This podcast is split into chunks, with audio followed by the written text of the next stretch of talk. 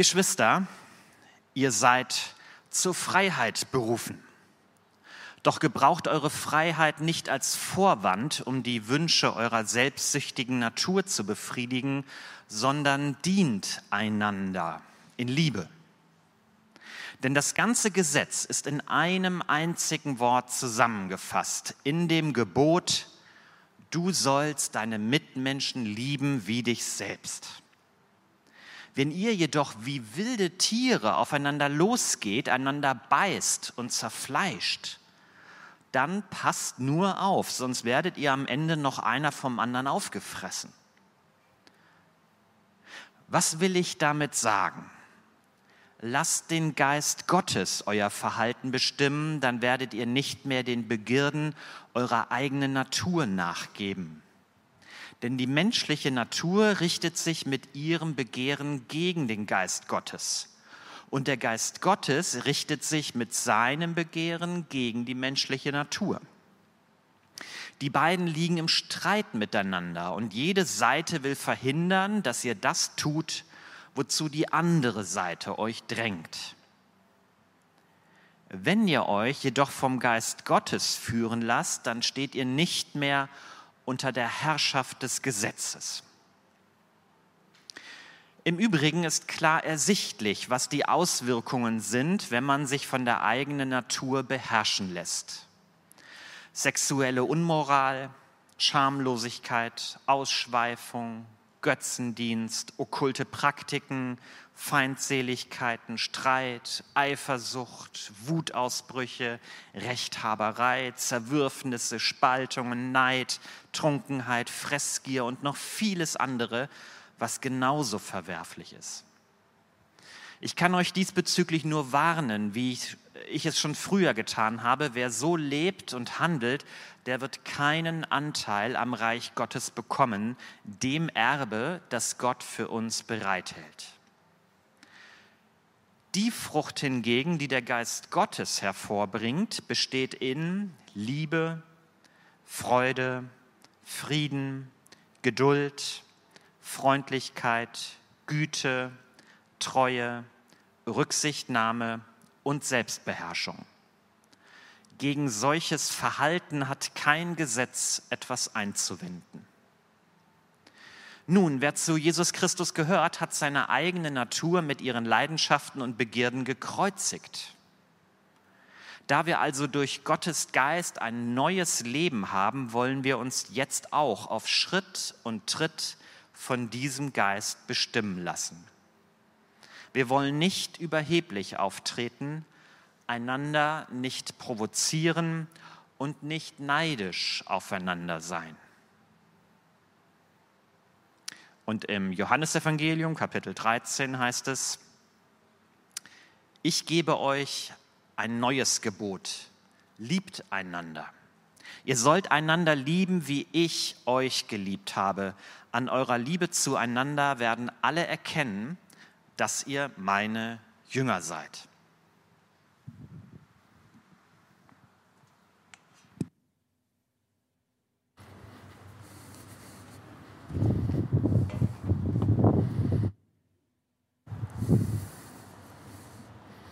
Guten Morgen.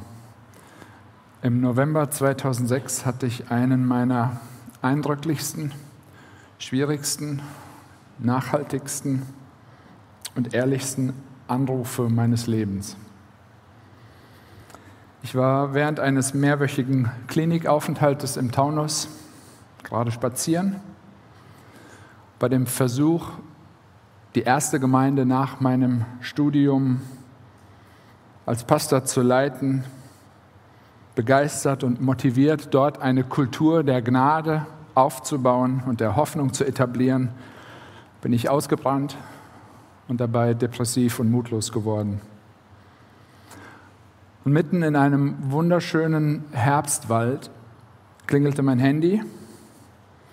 Meine Frau war dran und sie hat mir während dieses Telefonats eine Frage gestellt. Und diese Frage, die klingt bis heute noch nach. Und die hat mein Leben und meinen Dienst und mein Denken und eigentlich alles verändert, meine Identität.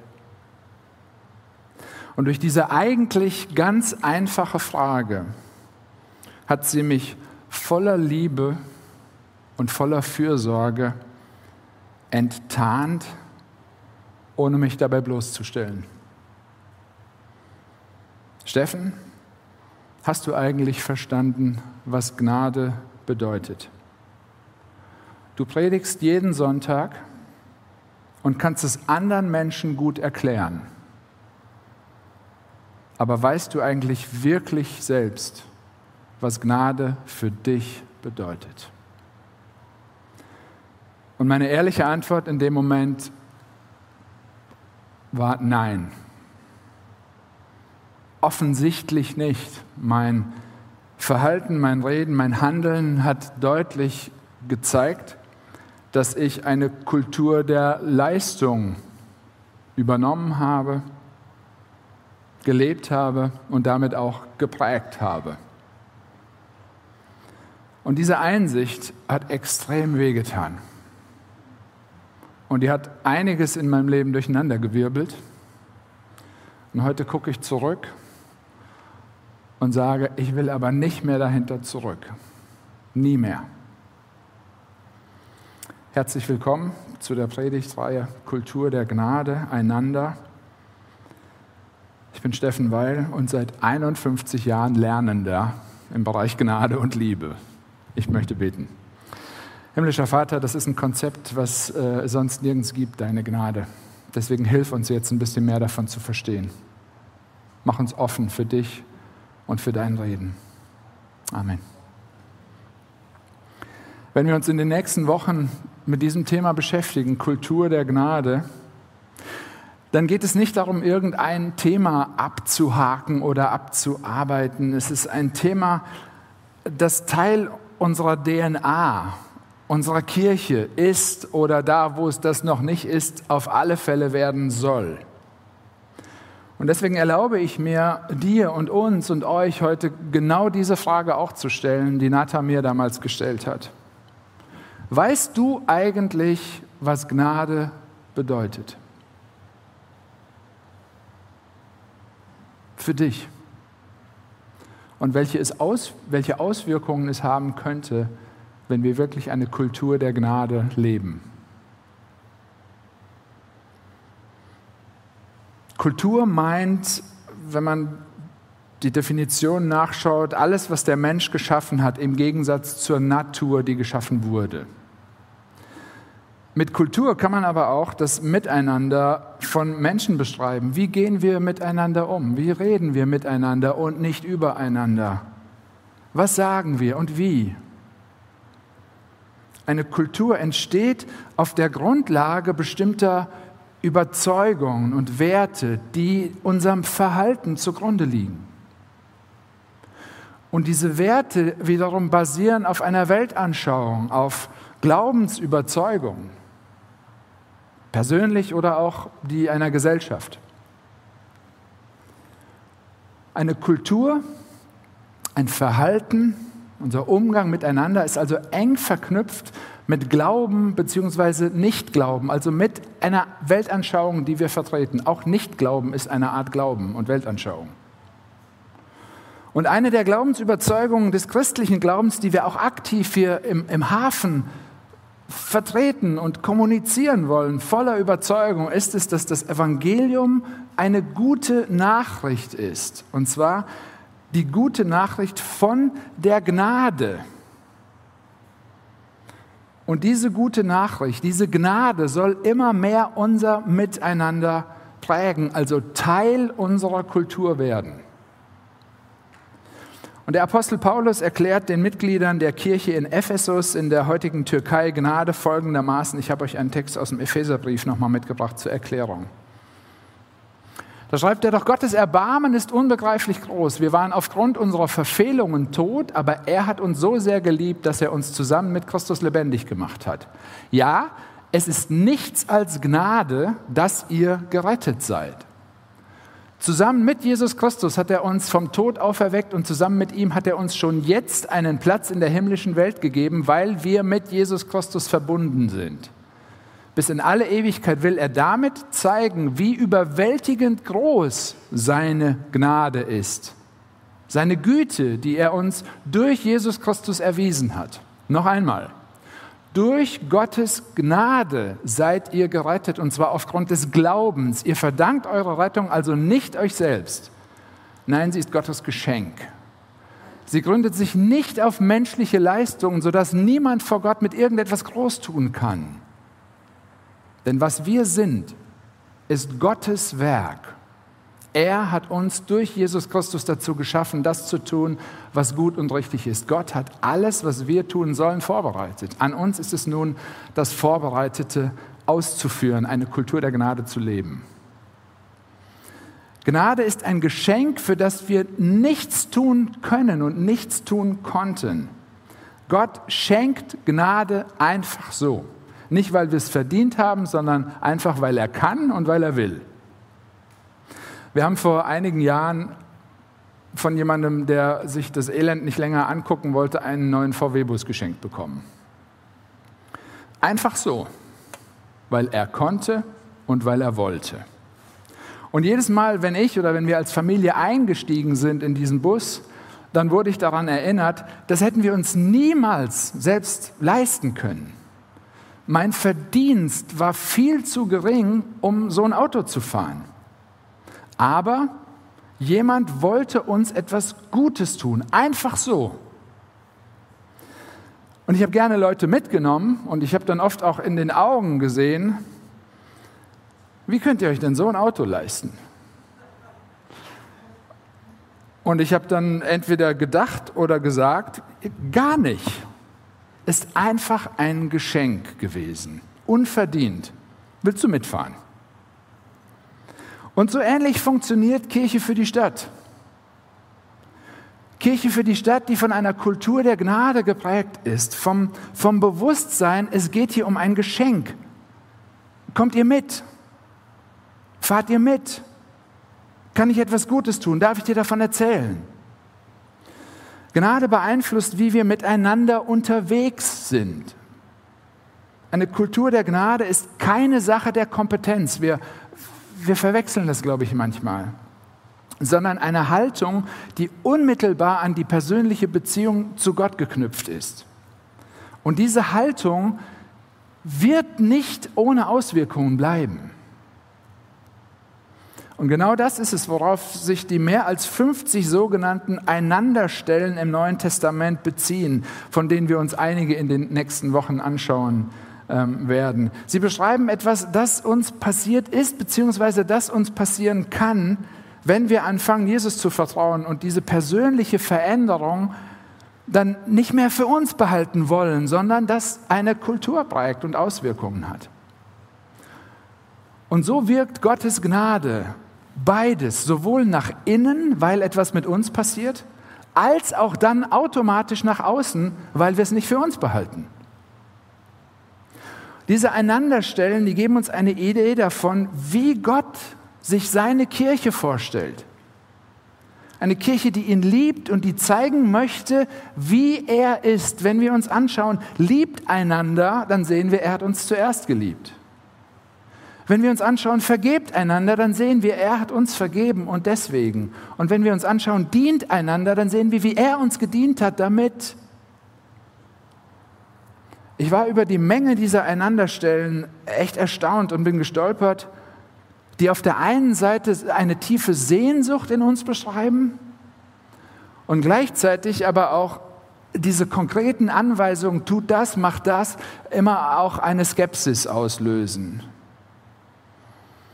Nochmal, aufgrund unserer Beziehung konnte Nata direkt, aber liebevoll in mein Leben sprechen, ohne mich dabei zu verletzen. Und so einen Umgang wünscht Gott sich für seine Kirche. Für uns. Zwischen uns. Damit wir dadurch, durch diesen Umgang, Hoffnung und gute Nachricht für unsere Stadt und für diese Welt sind. Es ist interessant, sowohl in den Evangelien als auch in den Briefen im Neuen Testament kommen einander Worte vor. Sowohl Jesus als auch Paulus, haben wir eben gehört, ähm, erwähnen sie. Sowohl die Jünger, die direkt mit Jesus unterwegs waren, als auch die Menschen der Kirche, an die Paulus seine Briefe geschrieben haben, sollen sich damit beschäftigen. Und deswegen starten wir jetzt mal in diesen ersten Text, den Paulus vermutlich in seinem ersten Brief überhaupt, einem Rundbrief an verschiedene Kirchen, ähm, die er sehr konkret und äh, liebevoll und gnädig in das Leben reinspricht, indem er sehr konkret und liebevoll und gnädig die Folgen der Sünde, also der gestörten Beziehung zwischen Menschen und Gott beim Namen nennt. Wenn er hier sagt, Verse 16 und 17, was will ich damit sagen? Lasst den Geist Gottes euer Verhalten bestimmen, dann werdet ihr nicht mehr den Begierden eurer eigenen Natur nachgeben, denn die menschliche Natur, in Klammern nach dem Sündenfall, also dieser gestörten Beziehung zu Gott und der Trennung von Gott, die richtet sich mit ihrem Begehren gegen den Geist Gottes und der Geist Gottes richtet sich mit seinem Begehren gegen die menschliche Natur. Die beiden liegen im Streit miteinander und jede Seite will verhindern, dass ihr das tut, wozu die andere Seite euch drängt. Und wahrscheinlich kennt ihr diesen inneren Kampf, den Paulus hier anspricht, Entscheidungen, vor denen wir stehen und die uns dann entweder mit einem kurzen, guten Gefühl oder mit einem dauerhaften, schlechten Gewissen irgendwie begleiten. Und Paulus beschreibt hier den Unterschied, den es für eine Gesellschaft macht, ob Menschen ihre, ihren menschlichen, ihren natürlichen Reaktionen ausleben oder als Alternative eine von Gottes Geist beeinflusste Reaktion zeigen. Und das hat Konsequenzen für das Miteinander. Paulus geht es nicht darum, versteht das bitte nicht falsch, es geht nicht darum, irgendein Verhalten zu optimieren. Es geht ihm um veränderte Herzen und dadurch veränderte Beziehungen zueinander und miteinander. Und die Formulierungen in diesem Brief im, im, Plural die ganze Zeit weisen zum einen darauf hin, dass es ein Rundbrief ist, zum anderen aber auch, dass eine persönliche Gottesbeziehung immer Einfluss hat auch auf die Dynamik einer Gruppe. Wir wissen ja oft ganz genau, was richtig ist und machen trotzdem genau das Gegenteil, oder? Wir wissen, dass Krieg und Unterdrückung nicht richtig sind und schaffen es häufig nicht mal in unserem eigenen Umfeld miteinander klarzukommen. Und als Christen erleben wir diese Spannung oft noch intensiver, weil wir auf der einen Seite um unser Sündersein, Gefallensein nicht so leben können und wollen, wie es sich eigentlich gehört, das kennen. Auf der anderen Seite aber auch um die Gnade und die damit verbundene Freiheit wissen. Und damit beginnt Paulus diesen Abschnitt. Wir springen jetzt nochmal zurück zu Vers 13. Er schreibt hier Geschwister und meint damit, äh, nee, die nächste Folie bitte. Geschwister, also Christen, Familienmitglieder, ihr seid zur Freiheit berufen. Doch gebraucht eure Freiheit nicht als Vorwand, um die Wünsche eurer egoistischen Natur zu befriedigen, sondern dient einander in Liebe. Jeder Mensch hat in sich den ganz natürlichen Hang zu Sünde, so nennt es die Bibel. Aber bei Menschen, die Gott vertrauen, kommt da noch dieser Gegenpol dazu, nämlich der Einfluss Gottes, der hoffentlich immer größer wird. Und deswegen ist es eigentlich auch gar keine große Überraschung, wenn Paulus hier ziemlich realistisch das menschliche Normalverhalten ohne Gott beschreibt. Und das könnte heute in der Zeitung stehen. Sexuelle Unmoral, Vers 19 bis 21, bitte mal weiter. Wie sich das liest, sexuelle Unmoral, Schamlosigkeit, Ausschweifung, Götzendienst, okkulte Praktiken, Feindseligkeiten, Streit, Eifersucht, Wutausbrüche, Rechthaberei, Zerwürfnisse, Spaltung, Neid, Trunkenheit, Fressgier und noch vieles andere, was genauso verwerflich ist. Das hat er vor 2000 Jahren geschrieben. Damals war das normal, davor war das normal, jetzt ist es auch normal.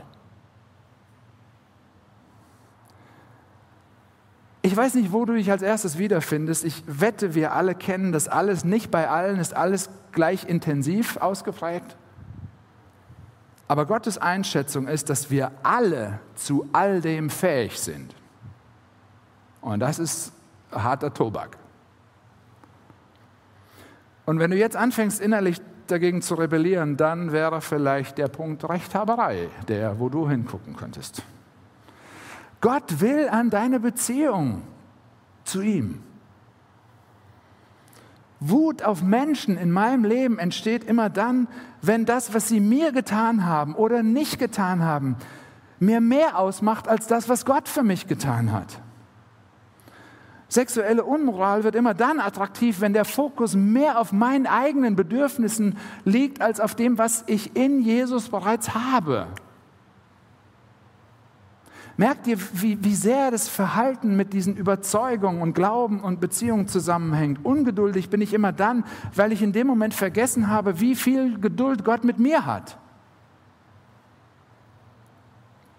Unser Verhalten zeigt, ob wir eine intakte, eine intensive, intime, geklärte Beziehung haben oder eine eher oberflächliche, distanziert. Und zwar sowohl zu Menschen als auch zu Gott. Das gilt für beides.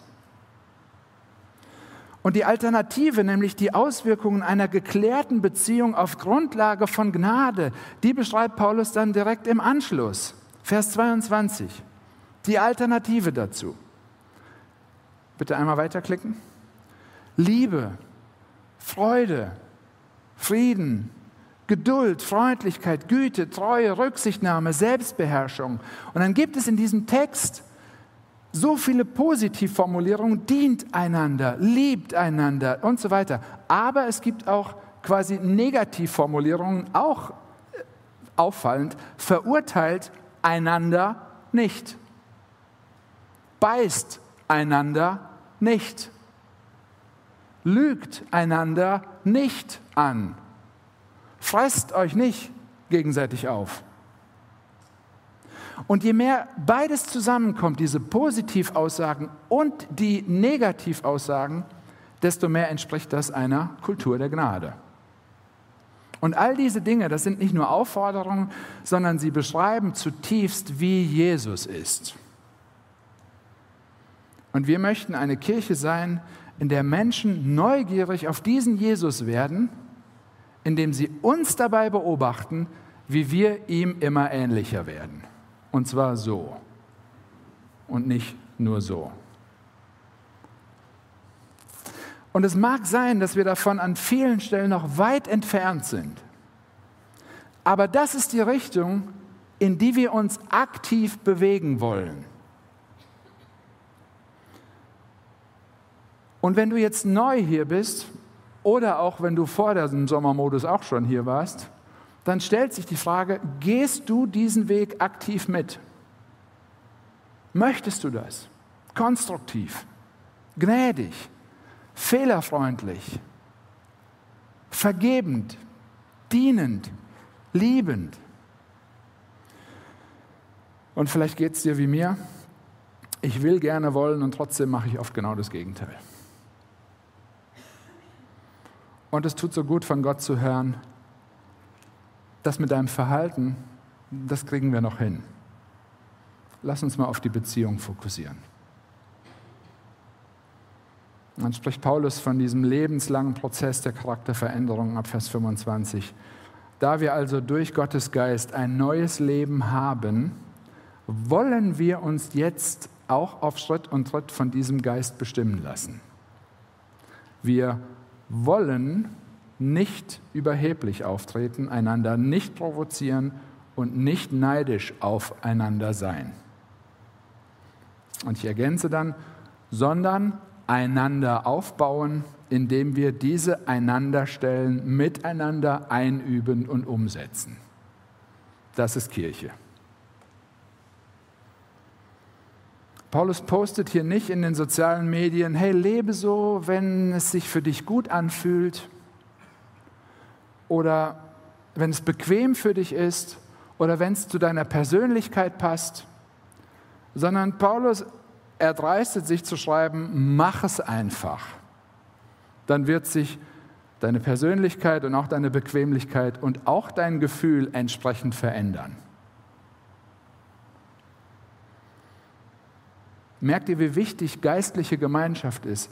Das alles funktioniert alleine überhaupt nicht. Wir brauchen uns gegenseitig. Dietrich Bonhoeffer hat 1939 in seinem wahnsinnig intensiven und guten Buch, sind die intensivsten 100 Seiten aus einem Buch, das ich glaube ich kenne, hat er geschrieben, gemeinsames Leben. Wir gehören einander allein durch und in Jesus Christus. Was heißt das? Es heißt erstens, dass ein Christ den anderen Christen braucht, um Jesu Christi willen. Es heißt zweitens, dass ein Christ zum anderen nur durch Jesus Christus kommt. Es heißt drittens, dass wir in Jesus Christus von Ewigkeit her erwählt, in der Zeit angenommen und für die Ewigkeit vereinigt sind. Darum braucht der Christ den Christen, der ihm Gottes Wort sagt, es braucht ihn immer wieder, wenn er ungewiss und verzagt ist, wird. Und mit diesem Hintergrund komme ich zur zweiten Bibelstelle aus dem Johannesevangelium wo Jesus sagt, ich gebe euch ein neues Gebot. Liebt einander. Ihr sollt einander lieben, wie ich euch geliebt habe. An eurer Liebe zueinander werden alle erkennen, dass ihr meine Jünger seid, also Menschen, die mir nachfolgen, die zu mir gehören. Und spätestens an dieser Stelle, wo Jesus das sagt, wird klar, Gemeinschaft ist keine optionale Zusatzleistung, die man auf Wunsch zubuchen kann oder auch nicht, sondern Gemeinschaft ist essentieller Bestandteil des christlichen Glaubens. Es geht nicht ohne und es gibt es nicht ohne. Ich weiß nicht, wie das für dich klingt, aber mit diesen Einanderstellen bietet Gott einen gangbaren Weg an, diese lebensverändernde Gottesbeziehung aktiv zu wollen, das einzuüben. Und zwar sowohl für dich, wenn du dich als Christ bezeichnest und schon lange unterwegs bist, als auch für dich, wenn du diesem Gott und diesem Glauben und dieser Gnade skeptisch gegenüberstehst. Jetzt ist die Frage, was bedeutet hier liebt einander ganz praktisch? Lässt sich Liebe anordnen? Das klingt irgendwie komisch. Vielleicht ist euch das bekannt, ich, ich rolle das nochmal auf. In der Bibel gibt es drei Begriffe, die im Deutschen, in der deutschen Bibel mit Liebe übersetzt werden. Das ist manchmal etwas verwirrend und ich glaube, da gibt es manchmal auch ähm, Dinge, die durcheinander kommen. Also, das, der erste Begriff ist Eros. Das ist die körperliche Liebe. Der zweite Begriff, der mit Liebe übersetzt wird, in, also wo es ein Wort für gibt, ist Philia. Das ist die freundschaftliche Liebe.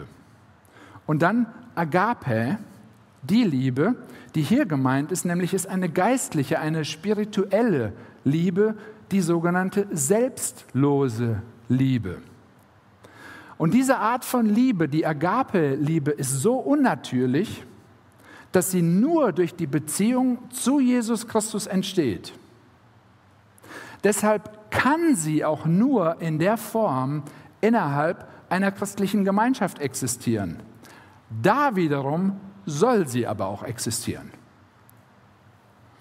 Es ist eine Art von Liebe, die es sogar möglich macht, Feinde zu lieben.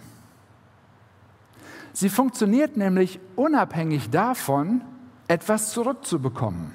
Das ist ein komplett neues Konzept von Liebe und deswegen wurde hier im Neuen Testament tatsächlich dafür ein neues Wort erfunden, um zu beschreiben, was Jesus hier meint. Was ist das Besondere daran? Normalerweise lieben wir andere Menschen, wenn uns irgendetwas an ihnen gefällt oder anzieht. Persönlichkeit oder Aussehen, Charakter, Figur, was auch immer. Das heißt, unsere Liebe hat einen Grund. Und wir erhoffen uns was davon. Die Agape-Liebe, die liebt einen anderen Menschen nur aus einem einzigen Grund, um Jesu willen. Wir sind herausgefordert und eingeladen, andere zu lieben, einfach nur, weil Jesus ihn oder sie liebt. Und gerade nicht, weil es gute Gründe dafür gibt, jemanden zu lieben. Bei der Freundesliebe, der Philia oder auch bei der körperlichen Liebe Eros geht es darum, einen anderen Menschen auf irgendeine Art und Weise haben zu wollen, als Freund haben zu wollen, als Partner haben zu wollen, als was auch immer. So in den Filmen, du gehörst mir und nur wir zwei und wir. Agape-Liebe will nicht in erster Linie haben, sondern ihr Ausdruck ist, sie will dienen, sie will geben. Sie will auch nicht dienen, um dann später was dafür zu bekommen. Vielleicht kennt ihr das. Ich kenne diese Berechnung. Wenn ich jetzt das mache, diene, kommt heute Nachmittag das für mich bei rum. So nicht. Agape-Liebe liebt und dient, weil ihr bewusst ist, wie viel sie in Jesus bekommen hat. Sie hat schon alles und kann deshalb dem etwas abgeben, von dem sie nie etwas zurückerwartet, nämlich sogar unseren Feinden. Das ist ein total irres Konzept. Diese Art von Liebe bekommt ihre Kraft allein aus ihrer Begeisterung von Jesus. Ihre Grundlage ist Gottes Liebe zu uns. Und deswegen ist der erste Teil von dem Text hier auch so extrem wichtig. Jesus hat gesagt, so wie ich euch geliebt habe. Das ist der Anfang. Im Prinzip geben wir nur etwas weiter, was wir selbst empfangen haben, etwas, wovon wir selbst berührt sind, eine Erfahrung, die wir selbst gemacht haben. Und wir können auch in dem Fall nur etwas weitergeben, was wir selbst empfangen haben. Es geht also gar nicht, und vielleicht ist das eine große Entlastung für dich, dass wir uns plötzlich alle total mögen müssten. Nur weil wir jetzt zu Jesus oder zum Hafen gehören. In der Kirche gibt es ganz ehrlich eine Menge komischer Leute. Und ich werde noch ehrlicher, die wenigsten von euch würde ich wirklich gern heiraten wollen. Es muss aber auch gar nicht sein. Wir müssen nicht plötzlich intimste Freunde sein, aber wir können die Agape-Liebe, die große Chance, die darin liegt, für uns als Kirche ist es, es ist unabhängig von Sympathien oder gemeinsamen Interessen. Die Basis ist eine ganz andere. Und darauf sich einzulassen, das ist das, was Jesus und was Paulus hier möchten. Wir sind eben auch nicht nur irgendwie flüchtige Bekannte, die jetzt alle zufällig gerade hier sind. Wir sind eine Familie, verbunden durch Christus. Und dazu berufen und herausgefordert, uns gegenseitig Gutes tun zu wollen. Unabhängig davon, ob wir uns mögen oder nicht. Das ist die Freiheit, von der Paulus hier spricht, zu der wir berufen sind. Und Dietrich Bonhoeffer hat mir sehr geholfen, indem er einen ganz praktischen Vorschlag macht, wie wir mit Menschen klarkommen können, mit denen wir vielleicht nicht viel gemeinsam haben. Er schreibt in seinem Buch, bete für den anderen. In dem Moment, in dem ich für jemanden bete, kann ich ihn nicht mehr verurteilen oder hassen. Es gibt keine Abneigung, die nicht in der Fürbitte überwunden werden kann. Wenn ich für jemanden bete, sehe ich in den anderen genauso wie mich selbst, sehe ich den anderen genauso wie mich selbst als jemanden, der Gnade braucht.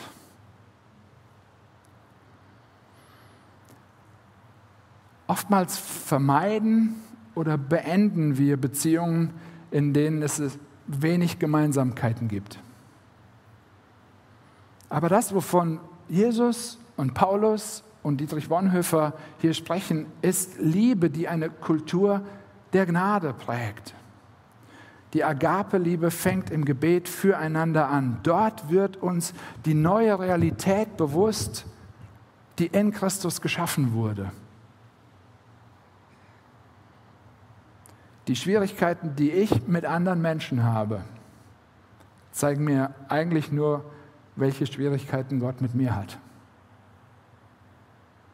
Und er liebt mich trotzdem. Und er nimmt mich an.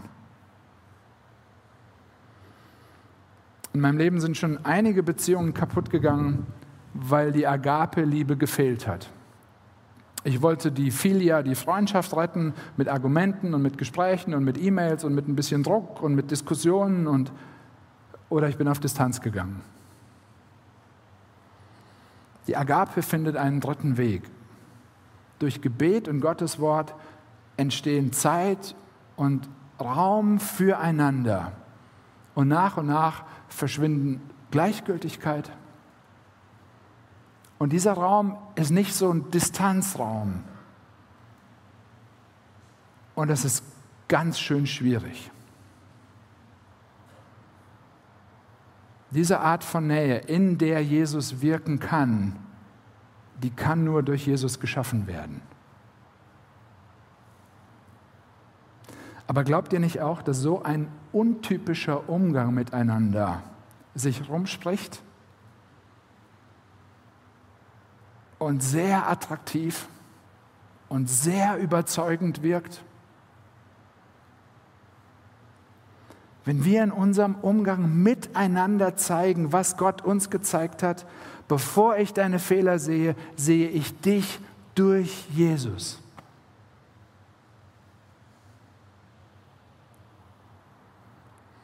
Ich habe vor einiger Zeit mal wieder den Martin Luther Film geschaut und äh, dieser Film hat mich wieder erwischt. Luther sagt da an einer Stelle, es ist am wichtigsten, über Themen zu predigen, mit denen man selbst am meisten Schwierigkeiten hat. Vielleicht ist das einer der Gründe, warum ihr mir heute zuhören dürft. Ich bin gut darin, meine Fehler zu sehen und die von euch auch. Aber dieses neue Gebot von Jesus ist nicht nur eine Aufforderung, sondern zuerst eine Erinnerung. Gott sieht in mir einen geliebten und begnadigten Sünder. Und ich brauche euch. Und wir brauchen uns gegenseitig, um uns das immer wieder zuzusagen. Und ich sehne mich nach dieser Erfahrung. Und ich wünsche mir diese Erfahrung für andere Menschen. Ich möchte es wollen. Und ich möchte gerne aktiv eine Kirche mitleiten, in der viele Menschen das immer mehr wollen, wollen. Damit viele Menschen die Möglichkeit bekommen, solche Erfahrungen selbst zu machen. Jesus liebt uns, liebt dich mit dieser Liebe. Und diese Liebe hat die Kraft, Beziehungen wiederherzustellen. Wollen wir das Gute im anderen sehen? Willst du? Hast du diese Erfahrung mit der Liebe Gottes gemacht? Möchtest du sie weitergeben? Jesus verlangt hier nichts von uns, was wir nicht selbst immer wieder bekommen können. Erfahrung mit der Liebe Gottes, das ist der Anfang einer Kultur der Gnade. Und diese Kultur der Gnade wird Auswirkungen haben auf unser großes Thema Mitgliedschaft und auf die Berufung neuer Leiter. Und, und diese Kultur der Gnade wird uns helfen, mit den Verletzungen aus der Vergangenheit anders umzugehen. Ganz praktisch. Amen. Ich bete. Himmlischer Vater, ich danke dir, dass du uns nicht nur Anweisungen gibst, mit denen wir komplett überfordert wären. Ich danke dir, dass du uns nicht etwas von uns verlangst, was du uns nicht vorgelebt hast. Und ich danke, dass du uns einlädst, dir zu folgen.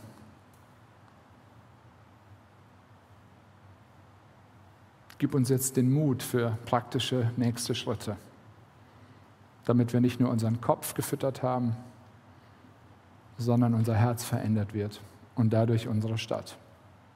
Zu deiner Ehre. Amen.